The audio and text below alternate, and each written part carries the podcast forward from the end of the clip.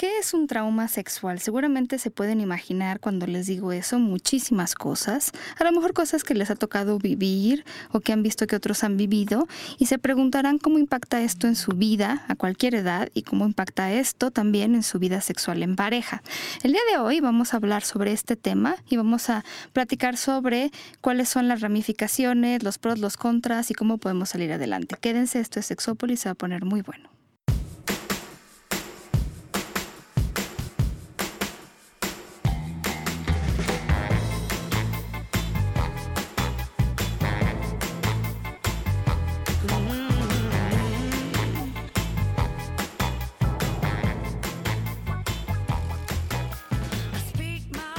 ¿Qué tal? Bienvenidos y bienvenidas a Sexópolis, en esta cabina donde pues hace calor porque pues hay invitados que pues dan calor, ¿verdad, John?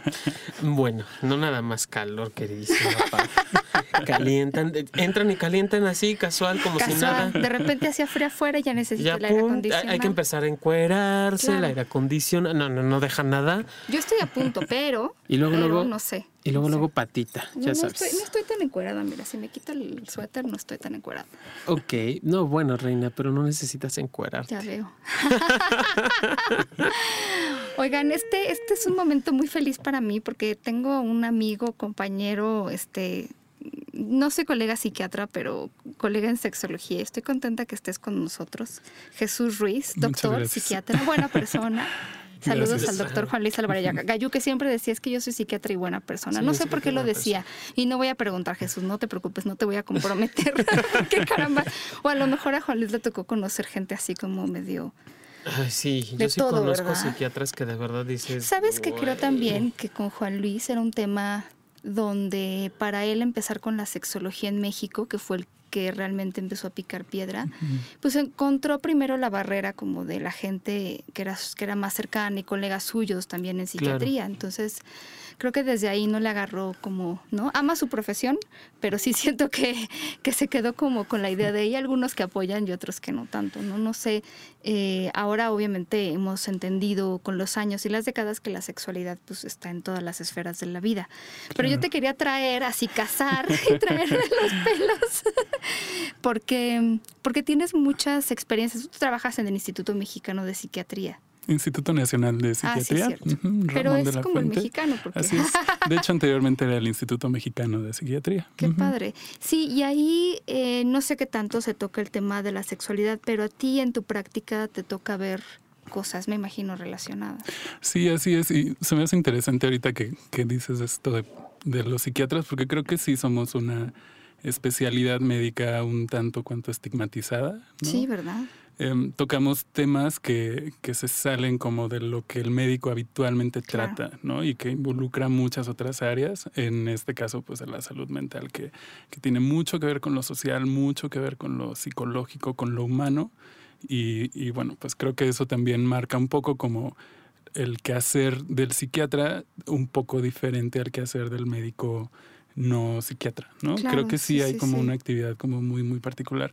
Y en el caso del instituto hay una clínica de género y sexualidad. De hecho, yo me formé ahí como psiquiatra y ahorita estoy haciendo un curso de alta especialidad en esta clínica y atendemos, bueno, cuestiones relacionadas con la sexualidad eh, desde diferentes enfoques, pero bueno, al estar en un instituto eh, médico, pues el enfoque sobre todo es desde pues desde esta concepción eh, médica, ¿no?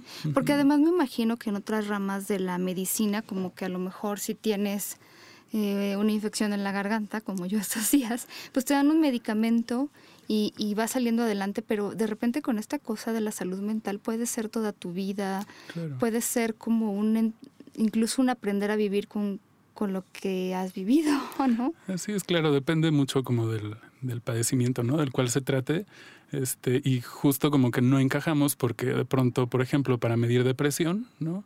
Pues es algo de pronto como tan subjetivo, tan de, de lo que la persona está sintiendo, de lo que te dice, y difícilmente lo podrías medir, aunque bueno, se ha intentado medir a través de diferentes métodos biológicos y no biológicos, instrumentos y demás, pero pues digamos que son áreas de pronto que caen dentro de lo subjetivo y eso hace difícil como el poderlo Sí, aunque aquí en la sexología eso nos gusta mucho, porque no hay, no hay mejor que lo que reporta la gente. Claro. porque de verdad, pues yo creo que es, deberían ir de la mano. Una cosa es como lo que puedes averiguar y medir y otra cosa es lo que las personas viven. Y yo creo que también te has topado con esto de cómo un evento en la vida de una persona puede ser tan significativo para el resto de su vida, por ejemplo, algo en la infancia, y para otras personas no es tanto, y que tampoco es tan fácil decir de qué depende, ¿o sí? Mm, no es tan fácil, aunque bueno, se han descrito como algunos factores de vulnerabilidad y algunos factores protectores, ¿no? Em, digo, en general, la existencia humana está marcada por toda clase de eventos, ¿no? Eventos afortunados, eventos desafortunados, ¿no? Em, actualmente pues vivimos una crisis social. Eh, hay muchos eventos que generan un impacto que muchas de las veces es un impacto negativo, ¿no? Hablando específicamente de violencia, por ejemplo, ¿no? Que es algo que, que vemos eh, el impacto de la violencia en, en, los pacientes que atendemos, ¿no? Y cómo este impacto puede llevarles al desarrollo de psicopatología, ¿no? No en todos los casos, no a todas las personas les afecta de la misma forma, pero bueno, algunos de verdad que el impacto es eh, desastroso, ¿no? Ay, sí, sí, me imagino que, que por eso nos, nos tendrías que platicar un poco de esto del trauma sexual, que, que, no sé si se refiere a esto justamente, ¿no? Como algo que te sucede, no sé si necesariamente en el ámbito de la sexualidad, pero que a lo mejor impacta en eso o al revés. sí, mira, eh, me gustaría como comentarles así a, grandes rasgos algunas como cifras, ¿no? Que se han reportado del impacto que hay de, de las experiencias traumáticas. Em, la Organización Mundial de la Salud de pronto publica informes y, y, en el 2014 es el dato más reciente que publicaron. Ellos hacen un informe mundial sobre la violencia y ellos estudian en 133 países a más de 6 millones de a más de 6 mil millones de personas, em, hacen como un estudio para identificar de los tipos de violencia cuáles son las que mayor impacto tienen, ¿no? Y por ejemplo, ellos miden la violencia interpersonal, que se refiere básicamente a la violencia que ocurre entre los miembros de la familia, en la pareja, entre amigos, personas conocidas o, o desconocidas, y que incluye por ejemplo, el maltrato infantil, la violencia juvenil, la violencia de pareja, la violencia sexual, ¿no? Y dentro de las cifras que ellos encuentran y que son datos mundiales, eh, ellos describen que una cuarta parte de toda la población adulta ha sufrido maltrato físico en la infancia, ¿no? o sea, uno de cada cuatro personas a nivel mundial. Una de cada cinco mujeres ha sufrido abusos sexuales en la infancia.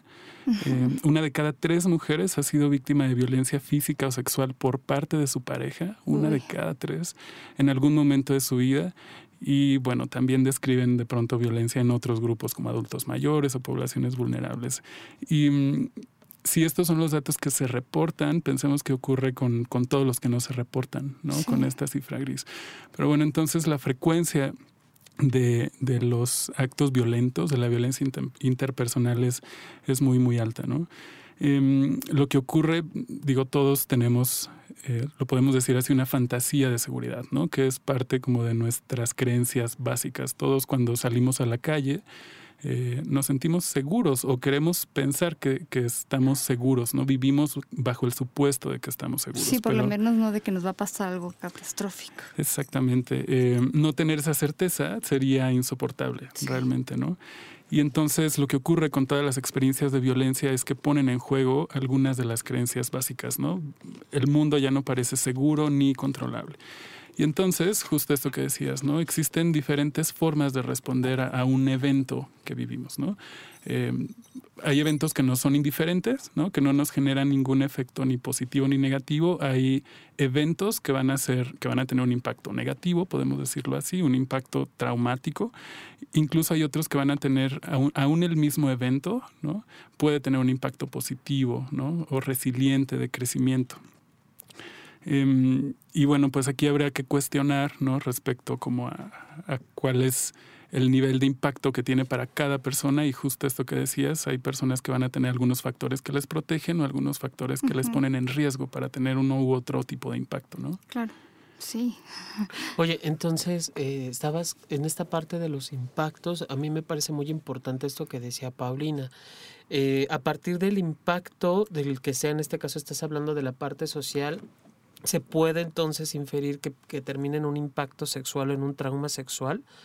¿Es más probable que se viva así a que de la sexualidad surja el trauma? No sé si me explico.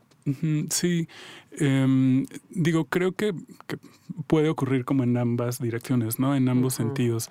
Em, a mí me gusta mucho como este tema de la psicotraumatología, ¿no? Este que justo estudia como qué fenómenos y qué impactos llegan a tener. Hay una investigadora que se llama Leonor Ter, ella, ella empieza a atender víctimas, es psiquiatra, empieza a atender víctimas desde los años 70 y, e inicia como con sus primeras publicaciones en los años 90. Y ella hace una clasificación y ella dice que existen dos tipos de eventos traumáticos, ¿no? Y les clasifica en tipo 1 y tipo 2. Los eventos traumáticos de tipo 1 son aquellos que son eventos por lo general repentinos, ¿no? Peligrosos, abrumadores, sí muy, muy impactantes, pero tienden a ser eventos únicos y que se limitan y que son de duración breve. Por ejemplo, una violencia ¿no? Eh, en el terreno de lo sexual o en, otras áreas, por ejemplo, una catástrofe natural, ¿no? Un sismo. Sí, em, perdiste algo como tu casa o no Exacto, un asalto. A lo mejor, por ejemplo, ahora que recientemente ocurrió esta situación en Orlando, ¿no? Para todas las personas que estuvieron ahí, ¿no? Que, que, les tocó como vivir ese tipo de impacto, eh, es un impacto muy, muy intenso, pero digamos de breve duración. Y ella describe otro tipo de, de, de eventos ¿no? potencialmente traumáticos que dice que son aquellos que son ininterrumpidos y repetidos, ¿no? que tienden a ser de larga duración. Y aquí, por ejemplo, es muy común observar el maltrato que ocurre en la infancia, ¿no? Cuando un niño está expuesto, un niño o una niña está expuesto o expuesta a un ambiente hostil, a un ambiente carente de recursos, a un ambiente donde hay violencia de todos tipos, ¿no? Violencia física, emocional y sexual.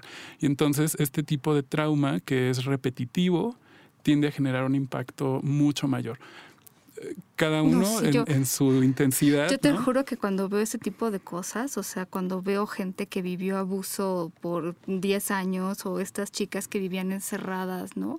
Que yo me sé más o menos todos los casos por alguna extraña razón, pero de estas chicas que luego pasan 15, 20, 18 años este, secuestradas, no, bueno, no, no sé, o sea, no sé, no, no, ni siquiera alcanzo a imaginarme nada, nada de lo que puede pasar después, nada, no alca o sea, es algo que no alcanza a imaginar. Ahorita que dices esto, Paulina, y no sé si sea salirme del tema, pero el famoso síndrome de Estocolmo, que también hemos hablado, ¿tendría que ver con este tipo de impactos? Sí, por supuesto. Sí, em, en el síndrome de Estocolmo existe como una identificación de la víctima con el agresor, ¿no? Donde de pronto incluso asume creencias que tiene el agresor, eh, una conducta, a veces incluso una apariencia y, tiene una aliación hacia el agresor. Pero eso es como una defensa, ¿no? Emocional, o sea, porque si no haces eso, enloqueces. Exactamente. Hay, hay, digo, sobre esto hay mucho escrito. Em, hay un par de autores, David Finkelhor y Angela Brown, que ellos desde los años 80 empiezan a hacer también investigación en víctimas, ¿no? sobre todo en niños. Ellos plantean un modelo traumatogénico, ¿no? que así es como lo, lo denominan. Y entonces ellos proponen cuatro factores que dice que son los que están en la base como de toda la dinámica traumatogénica, ¿no? Cómo, cómo se genera el impacto traumático en la persona y cómo se expresa, ¿no? Y entonces ellos por ejemplo, hablan de, de algo que, que, también otros autores han descrito, que es la indefensión, ¿no? Y que eso es muy común verlo. La indefensión se refiere a, eh, de pronto cuando empiezan las primeras agresiones, pueden oponer resistencia, pero llega el momento en el que esa resistencia se dan cuenta que no funciona y dejan de defenderse, ¿no? Incluso, por ejemplo, en estos casos que dices, ¿no? De personas que, que llegan a estar tantos años presas, ¿no? Eh, cuando se hacen como las averiguaciones después y se, y se interroga y se busca para saber qué fue lo que pasó y si tuvo oportunidades de escapar, muchas veces ocurre así. Ocurre mucho, por ejemplo, en el caso de las víctimas de trata de personas, ¿no? Que están en redes, eh, que tienen oportunidades para, para salir de ahí. Y esto es algo que se les cuestiona mucho, ¿no? Que de pronto dicen, bueno, pero si tú estuviste en la calle, si estuviste con un cliente, pudiste haberle pedido ayuda, ¿no? Pero ocurre un fenómeno que se llama indefensión, en el cual ya aprendieron que por más intentos que hagan para salir de esa situación, nada les ha Pero además porque nunca es tan fácil, o sea, es como con las relaciones de violencia en las mujeres, ¿no? Como que ya se van acostumbrando a qué es lo que tienen que hacer y qué es lo que no tienen que hacer. Y nunca es tan fácil porque hay amenazas de por medio, porque no sabes si el cliente le vas a pedir ayuda y efectivamente te va a ayudar o no. O sea, son, también cosas que vas aprendiendo a decir, no, mejor ya ni le muevo, decimos en México, ¿no? Ya no. Es, es, como el ejemplo de, del elefante que termina atado a una a una varilla, ¿no? Y, termina peleando, o la gente dice, es que ya, ya está tan acostumbrado, tan habituado a tener la cadena, que el simple hecho de sentirla ya sabe que no puede moverse de allí aunque tenga toda la fuerza y pueda romper la varilla o la rama del árbol, está, se queda allí eternamente porque ya siente el peso de la cadena. Claro, y esto es muy, muy frecuente verlo justo en, en, las víctimas de este tipo de, de, violencia, ¿no? Que es repetitiva y que es muy prolongada. Otra de los fenómenos que se observa con ellos, eh, estos autores, Finkelhor y Brown, lo describían como estigmatización. Y esto es el saberte parte de una situación indeseable, de una situación vergonzosa y que en determinado momento te puede llegar a generar culpa. Incluso esto es algo que muy comúnmente propicia al agresor sobre la víctima, ¿no? El, el que genere una sensación de culpa para que a partir de ello, o de vergüenza, y que se responsabilice del acto. Y entonces esto de alguna manera le corta recursos para buscar ayuda o para abrir el tema, claro, ¿Cuántas veces? ¿Y, qué me va a decir mi mamá y mi papá si les digo que mi novio este, me por pega? Ejemplo, por ejemplo, y lo que también ocurre de pronto es que la respuesta, eh, en lugar de ser de apoyo, justo es de tú tuviste la culpa, ¿no? Porque si hubieras hecho tal o cual cosa, y entonces esto, vamos, incrementa el estigma, ¿no? Hacia la persona. O sea, esta revictimización, cuando hablamos de revictimización es, eh, además del evento que ya tuvieron, la respuesta los vuelve como a poner en una situación vulnerable y otra vez traumática, ¿no? Aquí en este, en este ejemplo, me viene mucho a la mente las personas que han vivido abuso sexual o violación también. Claro, o sea, mujeres que, ¿Y qué hiciste? De seguro tú ibas con la falda corta y con el escote amplio y tú lo propiciaste porque ibas caminando en la calle y porque ibas sola y eran las 10 de la noche. O sea, es como una serie de... Es, esto, o sea, finalmente las personas van tomando de un, de un, evento, de lo que sea, digo, enfocándonos en la sexualidad, de un abuso, de una violación y, tú eres el culpable y, no, y por tu culpa se generan todas estas cosas y por tu culpa se rompió incluso la familia. Digo, hay, hay quienes este, son capaces de acusar hasta que, que, factores que ni siquiera estaban en sus manos se rompieron o se, o se terminaron, relaciones de familia, no sé, relaciones de amistad incluso. Exacto, sí, e, esta cuestión de, del sentirse culpable, de tener vergüenza, es como de lo que más impacto genera y de lo que más impide como el salir de, de estas condiciones ¿no? de, de violencia. Otro de los factores que ellos proponen le llaman traición, ¿no? E, e, una vivencia de traición. Aquella persona que me tendría que cuidar, que me tendría que proveer de alimentación, de afecto, de protección, de pronto es quien me está agrediendo, ¿no? Y entonces, por supuesto que viene esta sensación de, de estar lastimado y de estar traicionado, ¿no? Por, por, la pérdida de esta figura en la cual se confiaba. Em, y esto, bueno, posteriormente lleva, por ejemplo, a situaciones en las cuales hay dificultades en la relación de pareja, ¿no? Tiende a haber, por ejemplo, tal vez muchos celos, em, hay como una falta de seguridad en el otro, porque aprendí a través de muchos eventos que aquella persona que tenía que estar conmigo para cuidarme, para protegerme, para brindarme afecto, me traicionó, ¿no? Y entonces es difícil volver a confiar. Sí, me imagino. Y otro como de los eh, factores, y que este me parece como de los más interesantes y, que creo que se, que se pueden analizar aquí, ellos le llaman sexualización traumática, que creo que es como uno de los temas principales aquí. Em, justamente esto tiene que ver por cómo el, el menor, en el caso del abuso sexual, ¿no? Cómo el menor está viviendo su sexualidad a través de una experiencia de abuso. Y aquí deteniéndonos un poquito en el abuso, eh, sí creo que hay que como hacer algunas acotaciones, ¿no? O, puntualizar. Eh, el abuso sexual puede ocurrir, bueno, por lo general hay una relación de poder. De hecho, hay una relación de poder, ¿no? Entre quien agrede, quien, quien abusa y el que es abusado. Em, hay como muchas definiciones, algunas definiciones jurídicas establecen una diferencia de cinco años de edad ¿no? entre quien agrede y, el menor, eh, pero bueno, hay ocasiones en donde esta relación por edad se pierde un poco. Lo que se toma en cuenta principalmente, sobre todo con, fines clínicos, es que exista una relación vertical, una relación de poder de uno sobre el otro. ¿no? De pronto, por ejemplo, vemos chicos que pueden ser de la misma edad, pero uno de ellos tiene algún tipo de discapacidad intelectual, por ejemplo, ¿no? Y entonces se puede estar viviendo el fenómeno del abuso de uno sobre el otro, dado que está ejerciendo como un poder, ¿no? y está haciendo uso de esta posición vertical que tiene sobre el otro. Y el abuso sexual eh, puede ocurrir con contacto y sin contacto. Y eso también es interesante, ¿no? Sí, es muy importante. Porque, por ejemplo, de pronto es, es, común ver ¿no? a chicos que fueron expuestos a pornografía, por ejemplo, ¿no? O que fueron, vieron, no sé, el, el cuerpo desnudo de alguien, alguien que mostró con una erección frente a ellos, por ejemplo, o incluso ver, ¿no? A los papás tal vez teniendo relaciones sexuales o adultos, quienes sean, de pronto el impacto que puede generar es el del abuso sexual, ¿no? Y entonces también se considera un tipo de abuso en el cual no existe contacto y este tipo de abuso sobre todo es el que es más invisibilizado. Por supuesto, porque la gente ha de decir, no, pues a mí no me, no me tocó, nada más me hizo verlo, ¿no? Exacto. Este, o pedir que les toquen y demás, ¿no? Hay como muchas formas de abuso y puede venir de desconocidos o de conocidos. Desafortunadamente el abuso sexual es más frecuente a través de conocidos. Entonces, ¿qué está ocurriendo con este chico que de pronto está siendo utilizado por su papá o por un tío o por el hermano mayor o por el primo, ¿no? ¿De qué forma esto impacta en el desarrollo de su sexualidad?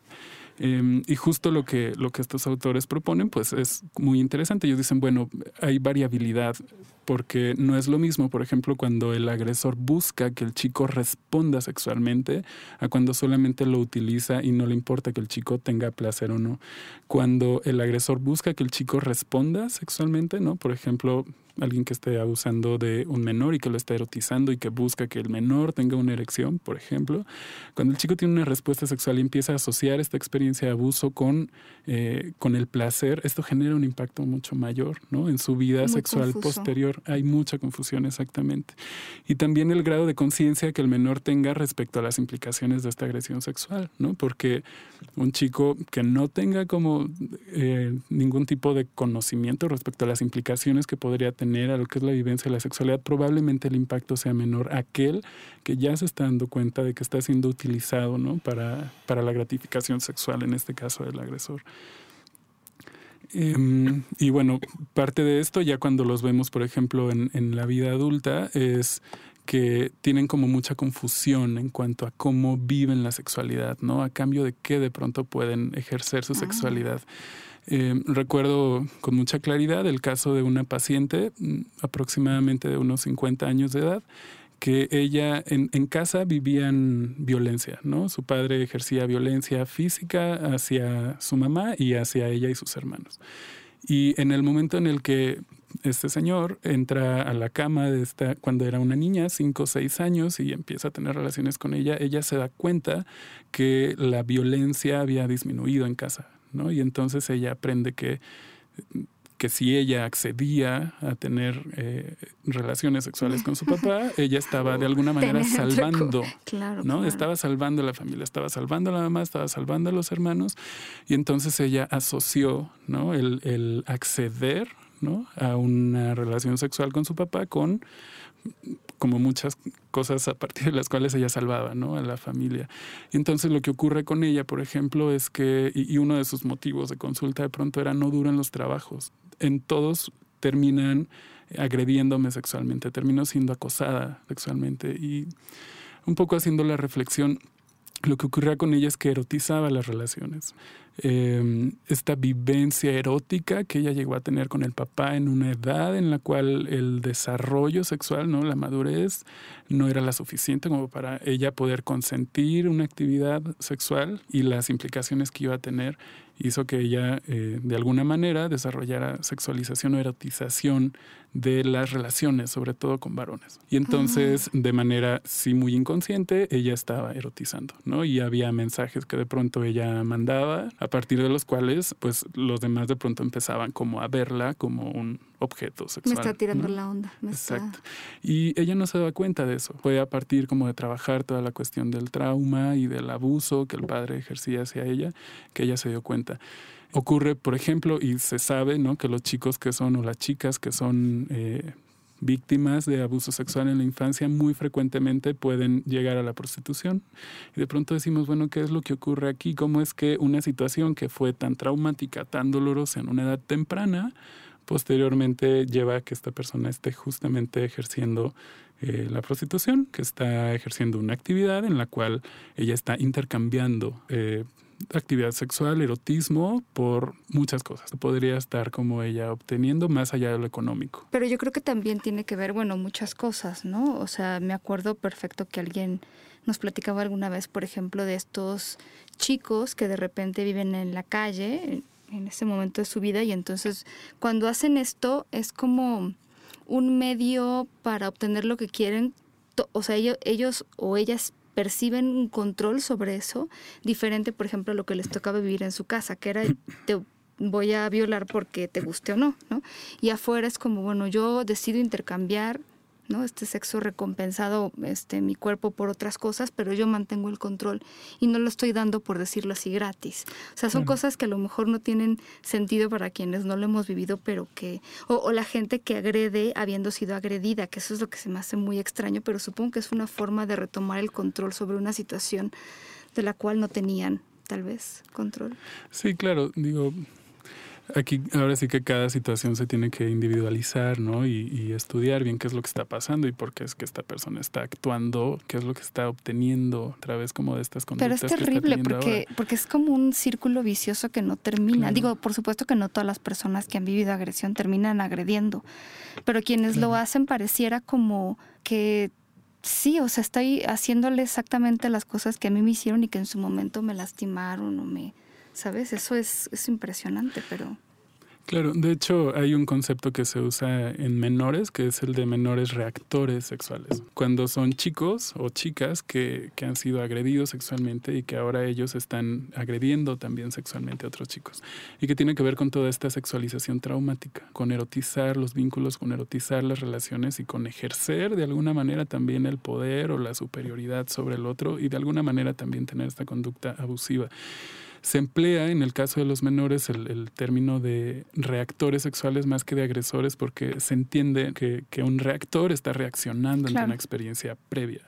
Y entonces, para fines terapéuticos, esto eh, ya desde que nosotros mismos, ¿no? como terapeutas de estos chicos, eh, entendemos que es un chico que está reaccionando a una experiencia previa, eso nos abre un poco como la visión. Y, y sí, que además es alguien que seguramente nunca pudo o tuvo la oportunidad de tratar este episodio y entonces este lo resignifica como puede, ¿no? Y lo expresa como puede. Claro. Y bueno, pues vemos como algunos chicos que de pronto eh, pueden tener algunas conductas sexuales inapropiadas, ¿no? Que no propiamente están ejerciendo agresión sexual hacia otros chicos, pero no sé, por ejemplo, vemos, es, es común ver que están eh, erotizando a la mascota, ¿no? Que ya la están ahí estimulando, o que están de pronto estimulando a sus compañeritos en la escuela, en preescolar, sí, en eso primaria. me imagino que has visto, o sea, te han contado casos a ti, ¿no? Que de repente, o en su momento cuando trabajaste.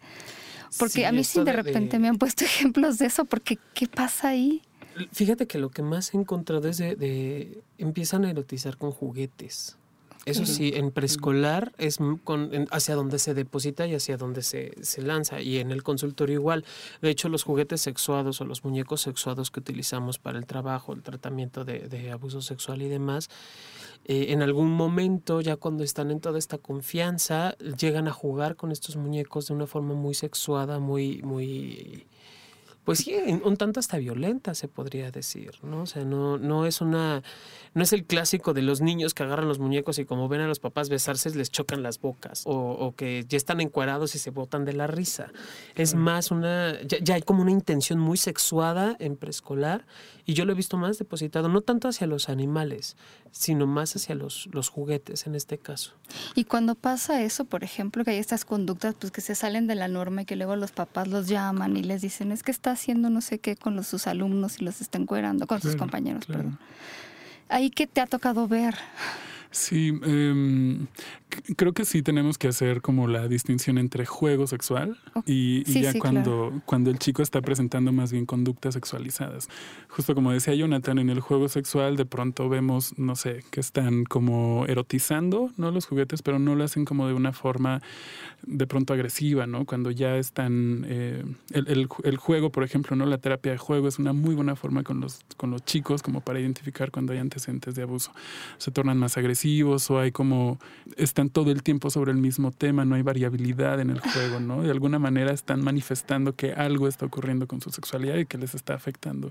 El dibujo, por ejemplo, también es otra forma de verlo, ¿no? Hay muchos elementos fálicos o muchos elementos agresivos en los dibujos y bueno, las personas que se dedican a la evaluación de menores y de hacer pruebas psicométricas y demás tienen como formas o estándares para identificar a través de esto.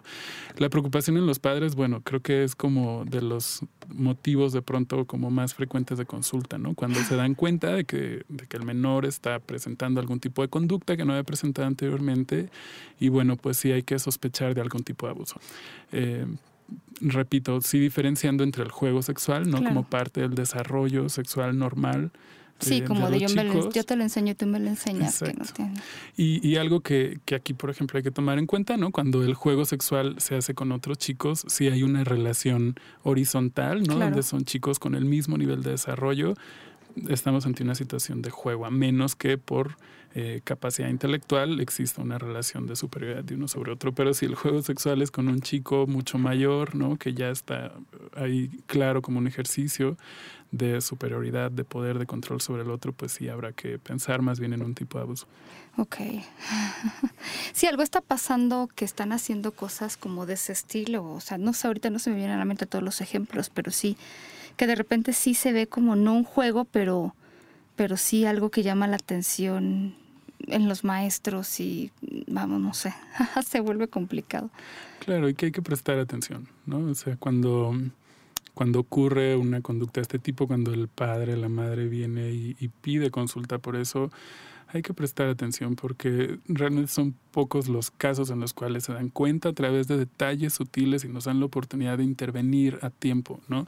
A diferencia, y es también muy frecuentemente verlo, de aquel chico que está hablando de diferentes formas y que se le invalida, ¿no? Lo que está diciendo que no, se bueno, le yo espero que ya en esta época empecemos a entender cosas que son muy generales en el abuso, que es como creerle a los niños, este, validar lo que nos están diciendo. Separarlos del agresor o la agresora. Separarlos, gracias. o sea, ya son cosas que en esta época ya no les voy a perdonar si no hacen, porque todavía este hasta hace poco era algo que no se hacía. Pero, fíjate, eh, quiero compartirte algo bien triste que estoy que, estuve viendo en una escuela de, de preescolar en donde un niño supuestamente estaba abusando sexualmente de otro niño, dos niños de cuatro años. El niño que fue agredido por el otro, eh, la mamá ya fue a armar todo un verdadero relajo a la escuela, ya fue con los vecinos con cadenas, ya fue a amedrentar a la directora, ya fue a amenazar a la maestra, ya eh, casi casi prenden fuego a la escuela, porque supuestamente no estaban haciendo nada las maestras cuando hay todo un expediente, todo un protocolo al respecto de todo lo que sí se estuvo haciendo. Y la mamá del niño que supuestamente agredió, pues es una mujer que lleva a su hijo a terapia, que dice, bueno, si hay un problema, pues yo lo atiendo. No hace mayor eh, aspaviento al respecto, empiezan a atender, los psicólogos no encuentran nada, porque solo fue atención psicológica, no encuentran nada de abuso sexual, nada, nada constante ni cotidiano. Y las maestras reportan, y eso sí puede ocurrir, se te puede escapar dos niños por un ratito, pero que se te escapen, la señora que decía que se le escaparon como 10, 15 veces y que ningún niño los haya visto y que nadie los haya reportado, eso ya es demasiado. Eso no es posible en una escuela de, de nivel preescolar. Entonces, cuando yo escucho toda esta reacción de la madre, digo, claro, el, niño que está viviendo la violencia es el, niño que fue abusado sexualmente. Y algo que yo he ido descubriendo con el tiempo es que, el, y no sé, ya me, ya me aclararás o, sumaremos o investigaremos al respecto, el abuso sexual es la base, de, es, perdón, el, el pináculo, la, la cereza de un pastel de una serie de abusos previos Existe antes abuso psicológico, existe antes abuso físico, existe antes un abuso hacia la misma persona. Y el abuso sexual, obviamente, como el niño ya no tiene en dónde caer, en dónde estar seguro. Eh, los, las personas que dan esta seguridad son los padres, comúnmente papá, mamá. Y como ya no están esos vínculos establecidos, entonces me voy con quien me da esta parte del afecto que hablabas hace un momento de puede o no puede haber erotización o buscar la erotización. Claro, pero, es el abusador que ya se dio cuenta de que este niño necesita. Claro, necesita ser visto. Y eso muy pocas familias o muy pocas madres son capaces de asumir se quedan enganchadas en esto de qué hice, en qué fallé, fue mi culpa.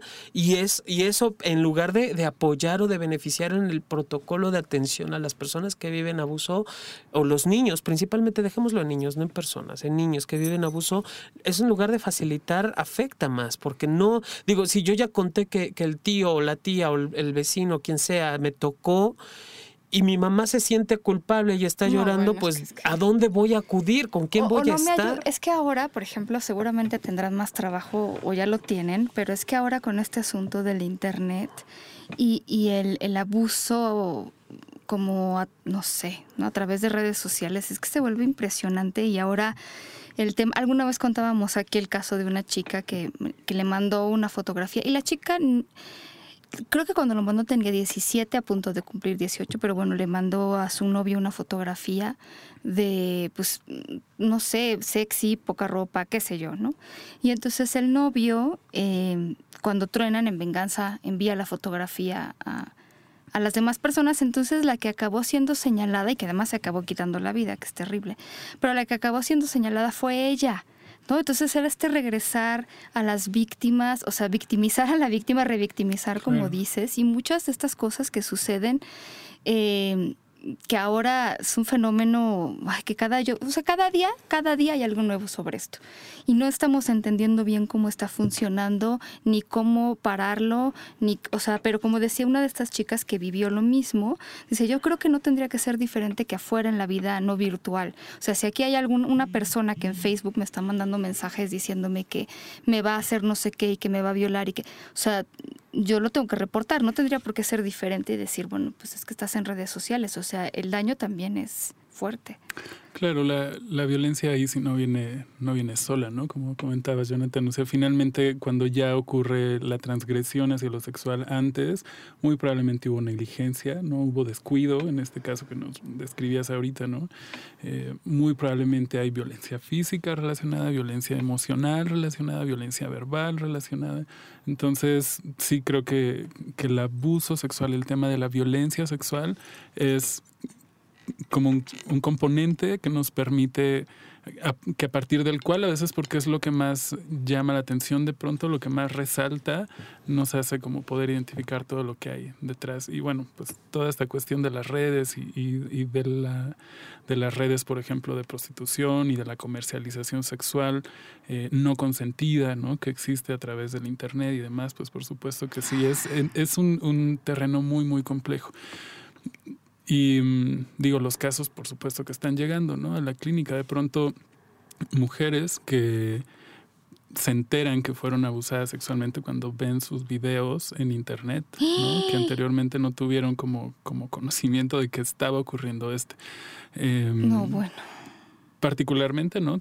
tenemos, bueno, una de nuestras pacientes que, que en una relación de pareja, de pronto eh, su agresor, su pareja, ¿no? Eh, a través pues, de medicamentos, ¿no? La sedaba y entonces sedada ejercía violencia sexual hacia ella de forma grave, ¿no? Y ella, bueno, cuando regresaba del efecto farmacológico, pues solamente se sentía lastimada físicamente, pero no sabía lo que pasaba. Hasta que a través de personas que la conocían, que la pudieron identificar, le dijeron, oye, ¿qué pasa contigo, no? Y, y es que ella ve estos videos y así es como se entera de lo que estaba haciendo su pareja, ¿no? Con ella. No, bueno, ¿cómo le haces para decirle la vida continúa? Porque, o sea, de verdad es como resignificar muchas cosas. Claro, y del impacto clínico que existe, sí me gustaría mencionar eh, lo que tiene que ver con el estrés postraumático, ¿no? Con el trastorno por estrés postraumático, que es una respuesta muy intensa hacia eventos que se viven que ponen en riesgo la vida o la integridad de uno o incluso la vida o la integridad de alguien más. Hay personas, por ejemplo, que desarrollan un trastorno por estrés postraumático cuando ven cómo lastiman a alguien. Aunque a ellos no les haya pasado nada, ¿no? vamos, físicamente, ¿no? Pero el impacto de lo que ocurrió les puede generar el haber visto, el haber sido testigos, les puede generar un impacto emocional muy, muy intenso. Y eh, dentro de las manifestaciones, bueno, hay, hay, algo que se llama reexperimentación, ¿no? En la cual vienen recuerdos que, que aparecen una y otra vez de ese evento traumático eh, y, y, que puede ser a través de fantasías, a través de pesadillas, a través de recuerdos de diferentes formas. Y muy frecuentemente lo que reactiva estos recuerdos es, por ejemplo, la actividad sexual. Y entonces hay mujeres, hombres, que de pronto cuando inician una vida sexual, eh, hay mucha incomodidad con el ejercicio de la sexualidad y es hasta ahí que empiezan los recuerdos de lo que les llegó a ocurrir en la infancia y que no recordaban. Existe un, fenómeno en la mente, es algo defensivo, que se llama disociación. Nuestra mente tiene la capacidad de pronto de, disgregarse de alguna manera para no guardar con claridad algún recuerdo, que tenerlo presente generaría mucho dolor y sufrimiento. Digo, personas, por ejemplo, que de pronto les pasa que tienen un accidente eh, automovilístico, en ese momento están conscientes, despiertos todo el tiempo, reaccionan, están reactivos ante la atención médica y una vez que pasa como la parte crítica o aguda, no recuerdan todo lo que pasó.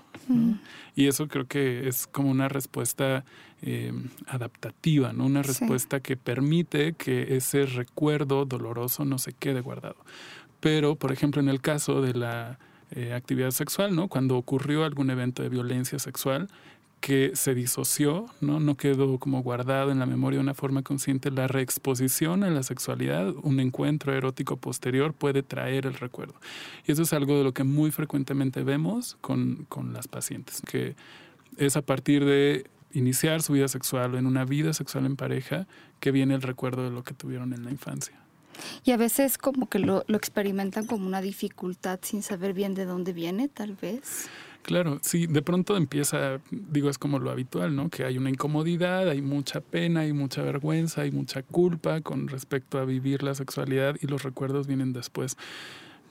Digo, igual vienen como a la mente varias pacientes, pero Tuvimos el caso de una paciente que simplemente para ella era muy molesto, muy incómodo, y ella decía que no tenía ningún recuerdo de nueve años hacia atrás en su vida. O sea, ella recordaba su vida a partir de los nueve años de edad, pero antes no recordaba nada. Esta paciente en particular tenía conductas autolesivas, ¿no? Ella, eh, esto que algunas personas o en algunos lugares se le llama el cutting, como de estarse realizando cortes superficiales, y ella no entendía muy bien por qué. entonces empieza un proceso de psicoterapia eh, justo como para entender, oye, ¿por qué tengo esta conducta y no la puedo dejar de hacer y la hago ante ciertos detonantes cuando estoy muy ansiosa, cuando estoy muy triste? Y cuando el terapeuta identifica que de los nueve años hacia atrás no recordaba nada, empieza como a explorar esa parte, ¿no? Y ella estaba muy resistente a hablar de esos años. Ella decía es que no tengo ningún recuerdo y de ahí no se movía. Y una vez que logró tener algunos recuerdos, bueno, eh, vinieron recuerdos exactamente, se abrió ahí la caja de Pandora, vinieron recuerdos de abuso sexual incestuoso, que para ella en su momento fueron muy, muy dolorosos y que estaba eh, disociado, como todo ese recuerdo. Y bueno, esto permite o le permite ahora que pueda trabajar toda la cuestión del abuso y, resignificar y, bueno, muchos elementos ahí terapéuticos que se están trabajando con ella, pero sí es común que no se tenga el recuerdo y, y ese es un fenómeno que se llama disociación y que es muy común observarlo. Pues es que sí, porque ante ciertas cosas traumáticas, ¿qué más vas a hacer más que no, y además creo que es una forma, y me corrige si me equivoco, muy sana también de mantenerte vivo. Claro. Porque imagínate que e, ese, recuerdo tan doloroso, ¿no? De, saber que tu papá, ese proveedor de cariño, ese ser que, que, provee no nada más la parte efectiva, sino la afectiva, y, recordar que tu papá te metió todo por aquellos lados, o sea, y, no saber ni siquiera cómo, ni por qué, ni en qué momento, bajo qué circunstancias, es, es un, un, hecho que sí puede ser muy doloroso y, creo que esta disociación permite, quiero entrecomillar, mantener una sanidad mental. Exacto, todos estos como fenómenos de los que hemos hablado en principio lo que buscan son ser adaptativos, ¿no? O sea, esta respuesta de ansiedad intensa que viene ante el evento que me está poniendo en riesgo es adaptativa porque me permite defenderme de esta situación que estoy viviendo, ¿no? Si estoy siendo agresivo, si estoy siendo agredido, perdón, eh, pues me voy a poner ansioso, nervioso, con miedo y voy a estar preparado para luchar o para huir, ¿no? Hay algunas personas que se quedan paralizadas, hay diferentes tipos de respuesta, pero en principio la respuesta lo que busca es adaptarse a una situación sobreponerse a una situación.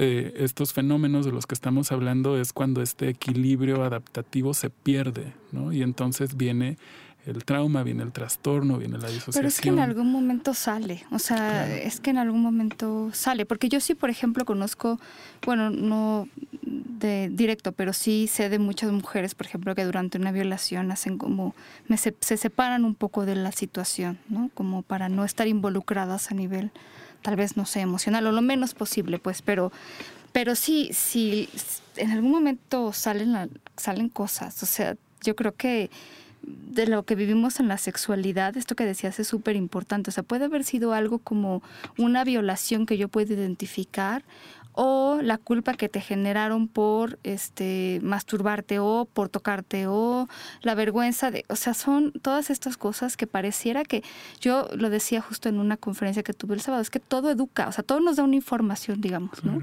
Lo que te dicen, lo que no te dicen, este, si te dicen eso está mal o eso está bien, realmente te, lleva por, por caminos diferentes. Y, y, y también el que, por ejemplo, supongo que una cuestión que protege a, no, sé si protege es la palabra que me gusta, pero que a lo mejor ayuda a que ciertos abusos se eviten es niños a los que se les enseña desde muy pequeños a que si tú no tienes la confianza de que si algo te está pasando vas y le dices a tu papá, eh, porque entonces van a ser niños que difícilmente van a eh, pues sí, van a quedarse callados y es como de, no sé, o sea, como en esta idea de repente que los niños, y lo hemos hablado aquí en el programa, ¿no? Les enseñamos a sobrepasar sus propios límites de que llega la tía y te agarra los cachetes y aguántate porque es tu tía y te quiere mucho, ¿no?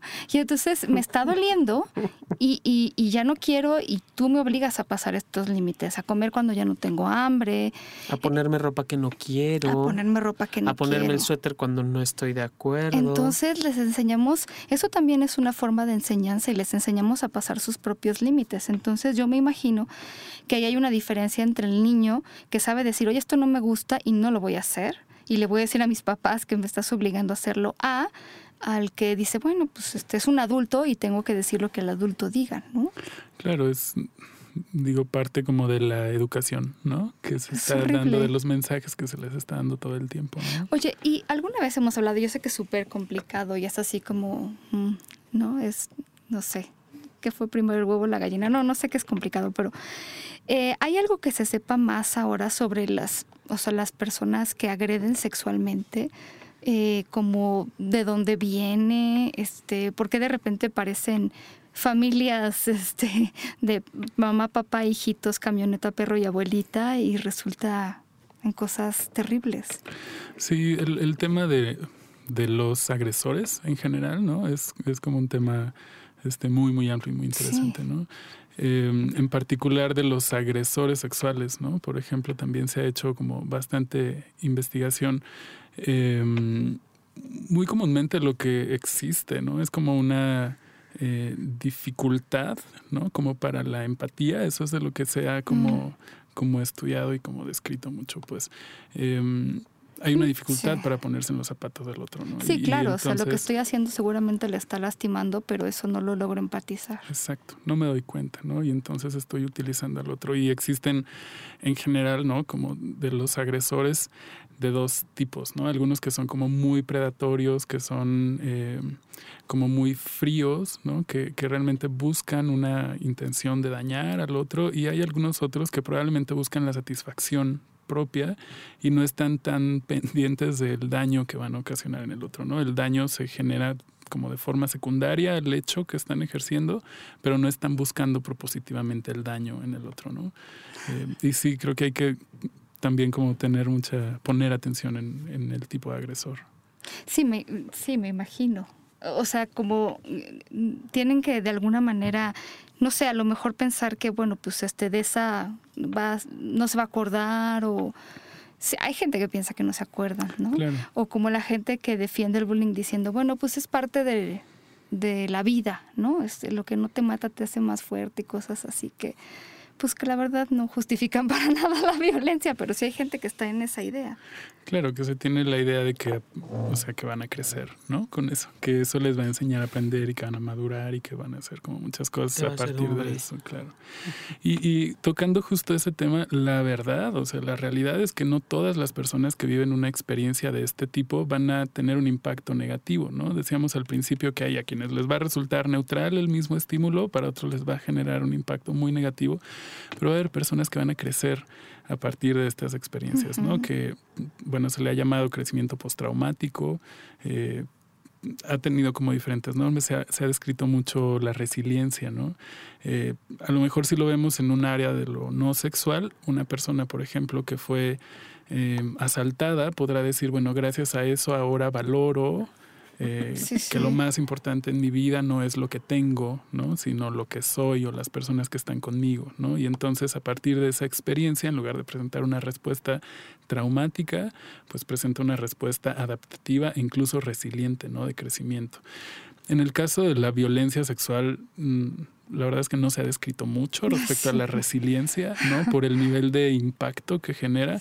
Pero bueno, seguramente habrá personas también que presenten este tipo de respuesta, ¿no? Como una respuesta muy adaptativa, resiliente, de crecimiento, ¿no? Mujeres probablemente que a partir de experiencias de este tipo y una vez tal vez que han tenido como un trabajo terapéutico pueden ser activistas, ¿no? O pueden tener organizaciones a partir de las cuales defienden derechos y, y bueno, que pueden crecer y lograr cosas que no hubieran logrado, ¿no? De, de no haber tenido esa experiencia. Vamos, nada justifica y tampoco vamos a decir que, que, bueno, qué bien que viven este tipo de experiencias, no, pero, la respuesta puede ser sí, diferente. Y, y se llaman, muchas veces prefieren llamarse sobrevivientes de, de esto y que además pues al final eh, el que ellas ayuden a otras mujeres es una manera también de resignificar lo que vivieron, porque es como ayudar a que esto, o sea, como la ayuda que a lo mejor no recibieron, por un lado, y por el otro porque además para quienes han vivido o viven esto, tener a alguien que las entiende porque lo vivió debe de ser otro nivel, ¿no? Muy, muy interesante y,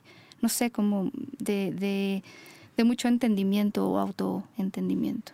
Claro, de hecho de las estrategias que se usan mucho en terapia son las terapias de grupo, ¿no? Los grupos de apoyo, donde justo a partir de la experiencia del otro, de la otra, eh, puedo entender mejor lo que a mí me pasó y puedo también de mi experiencia apoyar al crecimiento del otro, ¿no? Oye, ¿y estas eh, chicas que a lo mejor vivieron como en redes de trata de personas y eh, cuál es ahí la resignificación. Porque yo creo que hay un impacto a muchos otros niveles. O sea, digo, supongo que habrá algunas que sí lleguen a tener terapia y a salir adelante, pero también dependerá de la familia, no lo sé. Sí, depende mucho de las redes de apoyo. Por ejemplo, hemos tenido algunas chicas que llegan a México, pero que vienen de Centroamérica, de Sudamérica, que llegan aquí que de alguna manera logran salirse como de esas redes, ¿no? Y que, bueno, finalmente encuentran apoyo a través de instituciones. Y estas instituciones son las que le proveen este cuidado, esta protección, hacen las funciones de familia, pues, pero no propiamente la tienen. Habrá chicas que sí regresen a sus familias.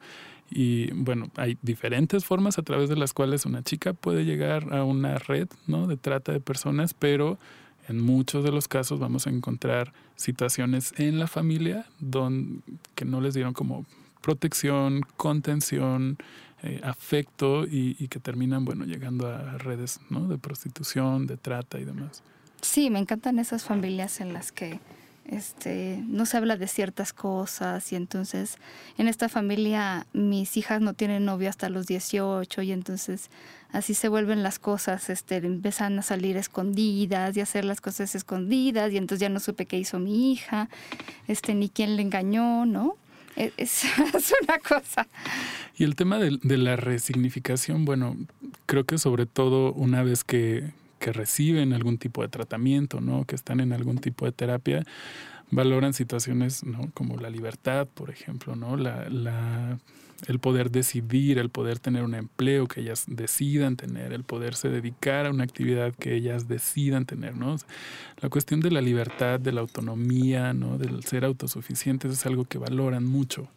Y, y, que bueno, esto es parte como de resignificar, ¿no? Un poco después de haber estado coartada de mi libertad, de mis derechos, ¿no? Es haber estado como al servicio de un montón de personas, de pronto es a partir como de, de estos otros elementos que encuentran significado a la experiencia y logran algún tipo de crecimiento, ¿no? Posterior a sí, eso. Sí, me acuerdo de, bueno, vi el caso de una chica que igual vivía mucha violencia, o sea, ella era huérfana y de estas familias de las que en todas había violencia, maltrato, la ignoraban, etcétera, así cosas medio terribles. Entonces un día saliendo del trabajo dijo ya, hoy me voy a suicidar porque bueno, ya es una decisión pensada, tomada. Eh, digo, dando las circunstancias de mi vida, ya veo que no va a mejorar, ¿verdad? Pasan los años y se pone peor.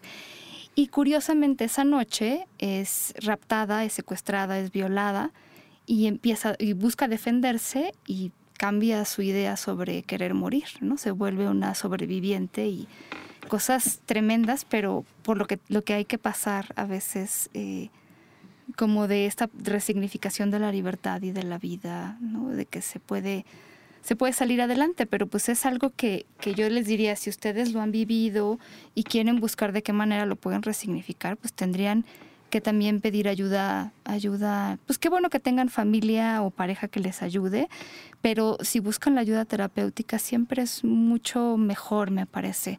O sea, ya estábamos diciendo, a todo mundo le impactan las cosas de manera diferente, o sea, no tienen ustedes que haber vivido 18 años secuestradas para que algo les haya impactado y no, no se puedan quitar la espinita. O sea, si traen ahí algo que algo que vieron, algo que sintieron, algo que les causó mucha confusión. Eso pasa, fíjate, mucho de repente con las mujeres, a mí me ha tocado verlo, que hay mucha confusión sobre qué es abuso y qué, no es abuso. Porque de repente la educación con las mujeres es, es esto, tienes que servir, tienes que ser, y me acuerdo de una compañera que me decía, yo tenía un maestro, creo que era de piano, y entonces eh, yo sentía mucho como este acercamiento de más hacia, ¿sabes? Hacia mí cuando era adolescente. Y entonces yo lo vivía como, pues a mí me enseñaron y cállate y, y el maestro tiene la razón y esta cuestión de la autoridad pero, pero algo le, le, pasaba, o sea, no lo dejaba ir como de, yo no me, o sea, yo me sentía abusada, entonces hasta que no lo resignificó, entendió, en, encontró la espinita y la fue trabajando fue que salió adelante, porque sí, hay cosas que nos confunden, no sabemos qué son, si son o no, y, y eso también, pues amerita que lo, que lo valoremos y que a lo mejor pidamos ayuda. Sí, claro. O sea, aquí claramente, ¿no? Por ejemplo, en este caso que comentas, hay un ejercicio de poder, sí. ¿no? Y es, eso es algo también muy interesante, ¿no? Porque hay quienes def se defienden diciendo es que quiso, es que aceptó, ¿no? Es que, bueno, finalmente Como lo estaba no paralizada dijo de no. miedo. Exacto. Bueno. ¿no? Y hay un ejercicio de poder y hay un ejercicio de abuso, ¿no? Eh, finalmente, y creo que digo en sexualidad, y aquí se ha dicho, entiendo muchas veces, ¿no? Tiene que ser cuando quieres, ¿no? Cuando quieres. Exacto. No, y su, bueno, también me imagino que adicional a todo esto, el que algunas mujeres y hombres decidan separarse de su familia o de el padre que abusó de ellos o no, este también debe de ser un estigma. Pues en este país la familia es la familia, entonces se vuelve complicado. Sí, esto ocurre mucho, ¿no? Cuando el menor revela el abuso y todo el mundo dice, aquí no se habla de eso, ¿no? La Claro, conspiración del silencio. Y en esta familia no pasan esas cosas y incluso en algunas ocasiones van a terapia, buscan la terapia para el menor, pero el, el tema a veces la demanda es que esto no le afecte, pero nosotros no vamos a hacer ningún cambio, ¿no? este, o convénzalo de que no fue como él cree que fue, ¿no? ¡Ah! Entonces de pronto hay ahí como una distorsión en la Esto de la, ley del silencio, esto del, em, del siempre complacer al otro y, y, como en la familia no pasa, híjole, porque además la tradición de la familia se va a romper, nos vamos a separar, creo que son uno de los factores más fuertes que vivimos aquí en México. Horrible. Y sí, porque me, viene a la mente en, Chiapas, por ejemplo, nos decían, eh, ahora que fui a un congreso allá, nos estaban compartiendo que es uno de los estados que vive más abuso sexual, que tiene los índices más altos de abuso sexual. Eh, y, nosotros nos cuestionábamos por qué hay de pronto dentro de la, de la conversación, en, hablando de otra cosa, es aquí nadie te va a decir que no, todos te van a decir que sí pues obviamente allí estamos, eh, hay una línea de sometimiento y de poder y de abuso de autoridad que cualquiera puede ejercer desde cualquier postura y posición. Obviamente el abuso sexual va a estar dado por sí mismo, porque ya está, ya hay un permiso autorizado, inherente y en silencio que está manifiesto en la misma comunidad y que nadie va a decir absolutamente que no ante cualquier circunstancia. ¿no? Por eso esto que decías, Pau, hace un rato de, de, las cosquillas, de la ropa, del ponte el suéter y demás, aprender a decir no es una, una situación bien importante para la prevención de cualquier tipo de abuso, no nada más abuso sexual. Claro, el, tema de la violación sexual en la pareja, ¿no? Sí. Este, de las agresiones sexuales, la violación en el noviazgo, ¿no? De que ya llegaste aquí, ya estás en el hotel, ahora no te echas para atrás, ¿no? Consentiste desde que aceptaste acompañarme al hotel, ¿no? Claro. Y como estás casada conmigo, pues entonces las veces que yo quiera, ¿no? Ay, no sé. Nos hace falta entenderlo. O sea, yo yo creo que la suma de todo es, es que la sexualidad no se hizo para sufrir. O sea, no, no, no te tienes que aguantar nada, ni te tienes que ser mártir de nada. Nadie te va a dar una medalla por ser mártir de nada. O sea, em, no lo sé. O sea, creo que eh, de repente sí sentimos que, que aguantamos por alguna razón, por no crear olas en la familia, en la pareja y... Y la verdad es que mm, no tenemos por qué soportarlo, ¿no? Yo creo que yo cada vez veo más mujeres como con esta claridad de que de ahora hay mucho esta búsqueda de si yo soy una mujer que vivo mi vida sexual de manera activa y digo que me gusta el sexo y que me gusta coger y que me gusta no sé qué, nadie tiene derecho a decirme que soy una puta fácil y que me, que me merezco que me violen. Ahora es algo que, estoy viendo, pero es, cuesta trabajo. O sea, no todavía hay esta, hay esta idea siempre de culpar a la víctima, que es una cosa verdaderamente, este, bueno, no sé, es, humillante. Todavía seguimos con la culpa de la víctima y, pero si él se ve tan buena onda, pero si es un actor tan reconocido, pero si es el pirata del Caribe, ¿cómo va a ser una persona violenta? Por Dios, por Dios, ¿no? Eh, yo creo que aquí es, es de cada quien y, y pues si alguien habla de abuso y quiere, quiere buscar ayuda, nunca es tarde. Nunca es tarde, aunque haya pasado hace 20 años, ¿eh? también se los quiero decir. El, chiste es que te des cuenta y que quieras hacer algo con eso, con lo que te estás dando cuenta. Sí. No es, no es nada más darte cuenta y, ah, bueno, ya, ya pasó y ya. Exacto, ya pasó. ¿No? Ya pasó y pues me lo aguanto, me lo trago, me han pasado cosas peores, a todo el mundo le pasa. Esas cosas a nosotros no nos gustan, ni vengan a contárnoslas, porque les vamos a decir, por favor no, las vamos a mandar aquí con Jesús, ¿no? ¿A poco no? Sí, claro, es, digo, es parte de la normalización de la violencia, ¿no? De pronto eh, ocurren como muchos eventos violentos y, pasan frente a nuestros ojos y no nos damos cuenta, no nos percatamos, ¿no? De que hay un ejercicio de violencia ahí.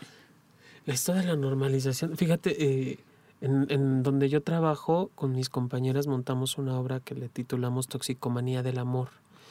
Y es un texto basado en los cuentos de, en un cuento que se llama Monstruos come amor, y es de pura agresión y transgresión en la relación de pareja, ¿no? De, cómo se van enredando esta pareja de, personas en un supuesto amor tóxico.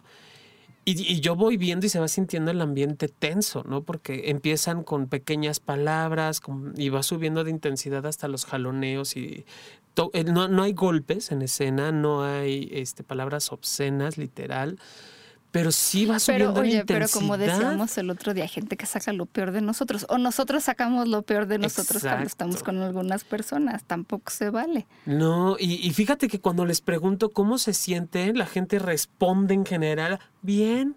¿Qué? Y yo digo, ajá, qué bueno que te sientes bien después de lo que acabas de ver. Y eso es normatizar, normativizar la, la, violencia. O sea, ya es tan, ya es tan, inherente, ya es tan parte de mí, que pueden matar a alguien aquí al lado de mí, ya habla la patrulla, ¿no? O sea, ya no hay esta humanidad. se van. Sí, claro. Claro, o sea, literal hay zonas en el país ahorita que están viviendo situaciones como de guerra, ¿no? Y que pues está normalizado. Tenemos una paciente que viene, bueno, del interior del país y bueno, de pronto ya nos describe y llega con un trastorno grave, ¿no? En este caso no tiene que ver con un trauma sexual, ¿no? Pero, o sea, ella dice, de pronto nada más veíamos que venían del ejército y todo el mundo se tiraba abajo. Pasaba el ejército y seguías haciendo tu día a día, ¿no? Ay, es que es, más, si no mal recuerdo, en el norte Así como aquí en el DF eh, se preparan a los niños para desalojar rápido en caso de un sismo, porque es una zona muy sísmica, allá en el norte los se preparan para, en caso de una emboscada, en caso de un tiroteo, ¿qué hacer? así los 10 pasos como está el de, en caso, que en caso de sismo, ¿qué hacer?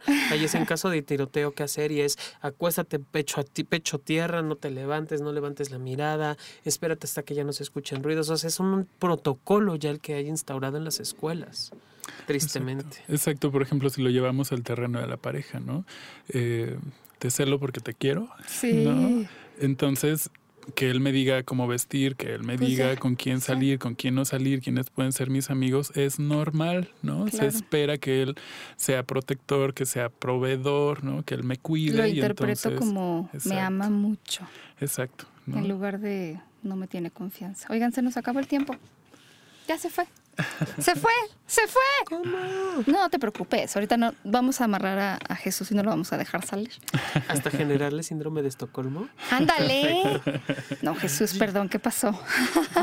No, estás convidado a regresar, te agradecemos muchísimo. gracias a ustedes. Si quieren contactarlo va a ser a través de nosotros, nos mandan un mensaje a sexopolisradio.gmail.com o en Twitter eh, Sexopolis Radio o sexólogo-yaco. Pronto abriré un Snapchat de Sexopolis, ya verán, porque yo estoy obsesionada con el Snapchat.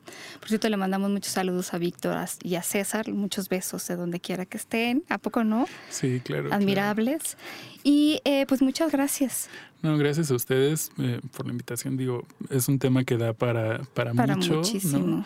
Este, pero creo que sobre todo entendiendo como el impacto que a nivel humano tiene en cada persona, cada experiencia que vive, ¿no? En este caso las experiencias adversas y el que nosotros que estamos frente a esas personas eh, seamos humanos frente a ellos, ¿no? Y podamos entender el, dolor y trabajar desde ahí, creo que eso nos va a permitir como el, que estas personas tengan un proceso de recuperación y sobre todo, y siempre insistir, seguir trabajando en la prevención, no esperar a que esto ocurra, y a que nos llegue al consultorio, sino seguir trabajando en educación y seguir pues trabajando, digo, la gente que se dedica, nos dedicamos a la investigación, el seguir generando información para que sea tomada en cuenta y que las políticas públicas eh, puedan colaborar ¿no? en poner fin a toda esta serie de eventos. Y ustedes escuchando y compartiendo la información.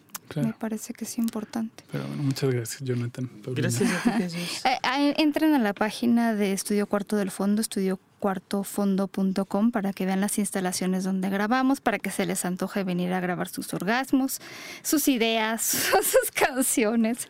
Bueno, pues un saludo y una dedicación a todas las personas que por lo que veo, y decía Jesús, son muchas, que han vivido violencia, que han sobrevivido o que tienen las ganas de salir adelante. Muchos besos, nosotros nos escuchamos la próxima semana, mi querido Jonathan. Pórtense mal, cuídense bien.